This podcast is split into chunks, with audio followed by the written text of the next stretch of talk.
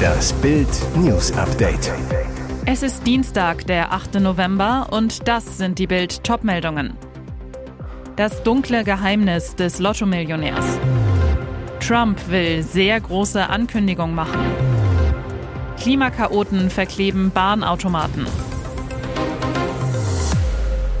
Mehr Glück kann man kaum haben im Leben. Kranführer Kürsat Y aus Dortmund, den alle nur Chico nennen, knackte den Jackpot, gewann fast 10 Millionen Euro, genau gesagt 9.927.511 Euro und 60 Cent.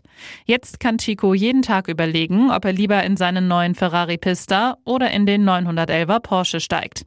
Aber zehnfach Millionär Chico erlebte auch ganz andere Zeiten. Bild erzählte er sein dunkles Geheimnis. Chico saß bereits zweimal im Gefängnis.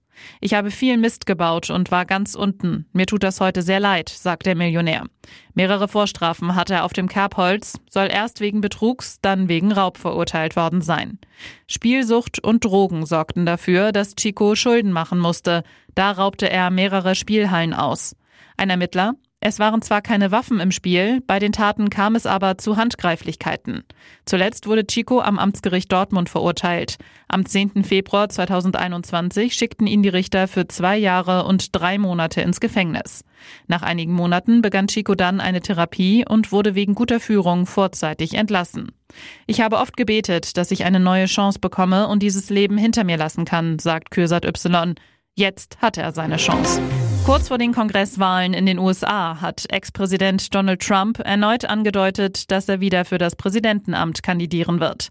Bei einem Auftritt im Bundesstaat Ohio kündigte Trump in der Nacht zum Dienstag eine sehr große Mitteilung für den 15. November an. Die einwöchige Wartezeit begründete er mit den Worten, wir wollen nicht, dass irgendetwas von der Bedeutung des morgigen Tages ablenkt. An diesem Dienstag werden in den USA das Abgeordnetenhaus, Teile des Senats und Dutzende Gouverneure neu gewählt. Schon seit langem wird darüber spekuliert, dass Trump nach einem Erfolg ihm wohlgesonnener Bewerber seine eigene Kandidatur bei der Präsidentschaftswahl 2024 ankündigen könnte. Am Montag waren Gerüchte gestreut worden, dass dies schon beim Auftritt in Ohio passieren könnte. Am Ende blieb es jedoch bei der Ankündigung des Termins kommende Woche. Mit einer Sitzblockade haben Gegendemonstranten in der Leipziger Innenstadt sich einer sogenannten Montagsdemonstration mit hunderten Teilnehmern in den Weg gestellt und zur Umkehr gezwungen. Diese waren am Abend auf die Straße gegangen, um gegen steigende Energiepreise, die Folgen des Kriegs in der Ukraine sowie Maßnahmen der Corona-Pandemie zu protestieren. Der Plan war, mit Fackeln um den Ring zu marschieren. Daraus wurde nichts. Auch in anderen ostdeutschen Städten demonstrierten tausende Menschen. Angaben zu den genauen Teilnehmerzahlen machten die Polizeibehörden jedoch am Abend nicht. Laut Polizei errichteten einige hundert Gegendemonstranten eine Sitzblockade vor der Leipziger Thomaskirche. Die Zahl der Hauptdemonstration lag den Angaben zufolge ebenfalls im dreistelligen Bereich. Unter den Demonstranten in Leipzig, aber auch in anderen Städten waren auch Anhänger der Querdenken-Bewegung. In vielen Städten gingen auch Gegendemonstrationen auf die Straße. Dabei sei es zu keinen Ausschreitungen gekommen, teilte ein Sprecher der Polizei der deutschen Presseagentur mit. Auch in Dresden, Magdeburg, Zwickau und weiteren Städten hatten sich Menschen versammelt. Nach Angaben der Polizei verliefen die Demonstrationen in Sachsen, Sachsen-Anhalt und Thüringen ohne größere Vorkommnisse. An den sogenannten Montagsdemonstrationen nehmen immer wieder auch Anhänger rechter Gruppen teil. Sie gaukeln vor, für eine gerechte Sache zu kämpfen. Doch hinter ihrer Aktion steckt nur blanker Vandalismus. Ende der vergangenen Woche zerstörten Chaoten gezielt Fahrkartenautomaten an Bahnhöfen in Köln und Aachen. In nur einer Nacht entstand der Bahn dabei ein Schaden von über einer halben Million Euro. In der Nacht vom 3. auf den 4. November verklebten die Klimakaoten insgesamt 24 Automaten mit Bauschaum und Silikon. Viele wurden dabei so stark beschädigt, dass sie nicht mehr eingesetzt werden können. Betroffen waren unter anderem S-Bahn-Haltestellen in Köln-Stammheim, Nippes, am Hansaring und in Mülheim. Überwachungskameras zeichneten drei vermummte Männer auf, die nachts die Automaten beschädigten. Sie hinterließen außerdem Parolen an den Wänden. Die ihre Aktion begründeten die Täter in einem Bekennerschreiben als Protest gegen die Abschaffung des 9-Euro-Tickets. Das 49-Euro-Ticket sei dagegen viel zu teuer. Die Polizei fahndet nach den Aktivisten, auch der Staatsschutz ermittelt. Ob sie das gewusst hat? Vor wenigen Tagen besuchte Fürstin Charlene von Monaco mit ihrem Mann Albert die Princess Grace Preisverleihung. Die beiden posierten innig für die Kameras. Doch jetzt kommt raus, der Fürst nutzte den Besuch in New York auch, um seine beiden unehelichen Kinder, Jasmine Grace Grimaldi und Alexandre Grimaldi Cost, zu treffen.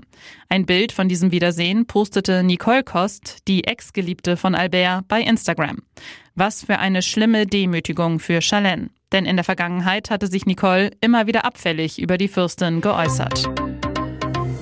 Und jetzt weitere wichtige Meldungen des Tages vom Bild Newsdesk.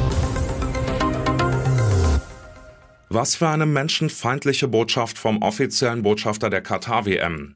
Khalid Salman, Ex-Fußballprofi und ein Gesicht der Wüsten-WM, hat Homosexualität in einem Interview mit ZDF-Mann Jochen Breyer als geistigen Schaden bezeichnet. In seinen Augen sei Schwulsein Haram, also eine Sünde. Der frühere Nationalspieler sagte in einem Ausschnitt aus Dokumaterial, das am Montagabend im Heute-Journal ausgestrahlt wurde, Viele Dinge werden ins Land kommen. Lass uns über Schwule reden. Das Wichtigste ist doch, jeder wird akzeptieren, dass sie hierher kommen, aber sie werden unsere Regeln akzeptieren müssen. Dann kam es zu den verbalen Entgleisungen. Er habe vor allem Probleme damit, wenn Kinder Schwule sähen, sagte sein Mann. Denn diese würden dann etwas lernen, was nicht gut sei. Anschließend fiel die Aussage, mit der er Homosexuelle als geisteskrank bezeichnete. Mit großem Trara hat die Kreml-Propaganda immer wieder den Rückzug aus der Stadt Cherson angekündigt. Jetzt warnt die Ukraine und deckt den nächsten Kreml-Bluff auf. Der groß angekündigte Rückzug der Russentruppen aus der Stadt ist eine Falle. Eine ukrainische Militärsprecherin erklärte, die russischen Truppen bemühen sich, alle davon zu überzeugen, dass sie sich zurückziehen. Aber gleichzeitig sehen wir objektive Beweise dafür, dass sie dort bleiben. Militärische Einheiten seien weiter vor Ort, auch militärische Ausrüstung sei nicht weggebracht worden. Eine Bewohnerin von Cherson sagte, ich kann nicht sagen, dass es weniger russische Soldaten gibt. Sie haben einfach ihre Militäruniformen ausgezogen und Zivilkleidung angezogen. Der offensichtliche Kreml-Plan, die ukrainische Armee in Orte und Städte zu locken, um sie dort in blutige Straßenkämpfe zu verwickeln.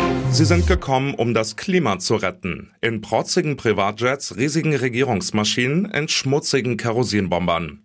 Doch die Flugzeuggeschwader verstecken die Veranstalter des Weltklimagipfels vor der Öffentlichkeit. Sharm el-Sheikh in Ägypten am Montagnachmittag. Die Kanzlermaschine setzt Olaf Scholz auf dem Flughafen des ägyptischen Badeortes ab. Der Kanzlerflieger hebt kurz darauf wieder ab, mit Kurs auf Zypern. 800 Kilometer zusätzlich, um dort über Nacht geparkt zu werden. Offizielle Begründung der Bundesregierung für das Fliegerkarussell, Visaprobleme bei der Crew. Nach Sharm el-Sheikh kommen 110 Staats- und Regierungschefs, 2000 Redner, mehr als 35.000 Delegierte aus aller Welt. Die allermeisten mit dem Flugzeug. Nur Klimaikone Luisa Neubauer reiste fünf Tage lang medienwirksam mit Bus und Bahn bis nach Istanbul, flog von dort Kurzstrecke nach Ägypten. Am Samstag starb Ex-Kinderstar Aaron Carter im Alter von 34 Jahren. Seine Haushälterin fand ihn am Morgen tot in seiner Badewanne in seinem Haus in Lancaster in Kalifornien. Zuletzt hatte der Sänger fast nur noch mit Skandalen und Drogenexzessen Schlagzeilen gemacht. Und neue Details lassen befürchten, dass er noch nicht aus dem Drogensumpf heraus war. Laut einem amerikanischen Promi-Magazin haben Polizeiermittler mehrere Dosen mit Druckluft sowie verschreibungspflichtige Pillen in Carters Bade- und Schlafzimmer gefunden. Es sei aber nicht klar, ob das auch die Todesursache war. In der Vergangenheit hatte Carter immer wieder mit Drogen- und Alkoholproblemen zu kämpfen. Und auch mit seiner Sucht nach Druckluftspray ging er offen um. Erst im September sagte er, er habe sich sein Gehirn kaputt gemacht, indem er Druckluftspray aus Dosen eingeatmet und über 100 Krampfanfälle erlitten habe. Tapfer kämpft er gegen die Folgen der Volkskrankheit Diabetes. TV-Star Jacques Breuer, bekannt zum Beispiel aus dem Tatort oder Derrick, muss sich seit 30 Jahren regelmäßig Insulin spritzen. Doch im Mai bekam er plötzlich die Spätschäden dieser Krankheit zu spüren. Der Schauspieler zu Bild, ich wäre fast gestorben. Breuer, der große Zeh am linken Fuß entzündete sich, ich bekam eine schwere Sepsis. Die dramatische Folge, der Zeh war nicht mehr zu retten, musste amputiert werden, die beiden Zehen daneben gleich mit. Doch nach der OP heilte die Wunde nicht. Der Schauspieler, ich hatte wahnsinnige Schmerzen. Vier Monate lang war ich in zwei Krankenhäusern. Jacques Breuer durfte schließlich nach Hause, doch dort ging es ihm immer schlechter. Meine Hausärztin ließ mich nachts in die Notaufnahme bringen. Dort entdeckten Chirurgen, dass Breuer einen Abszess im Fuß hatte. Ich wurde sofort operiert, die beiden retteten mein Leben. Weitere spannende Nachrichten, Interviews, Live-Schalten und Hintergründe hört ihr mit Bild TV Audio. Unser Fernsehsignal gibt es als Stream zum Hören über TuneIn und die TuneIn-App auf mehr als 200 Plattformen, Smartspeakern und vernetzten Geräten.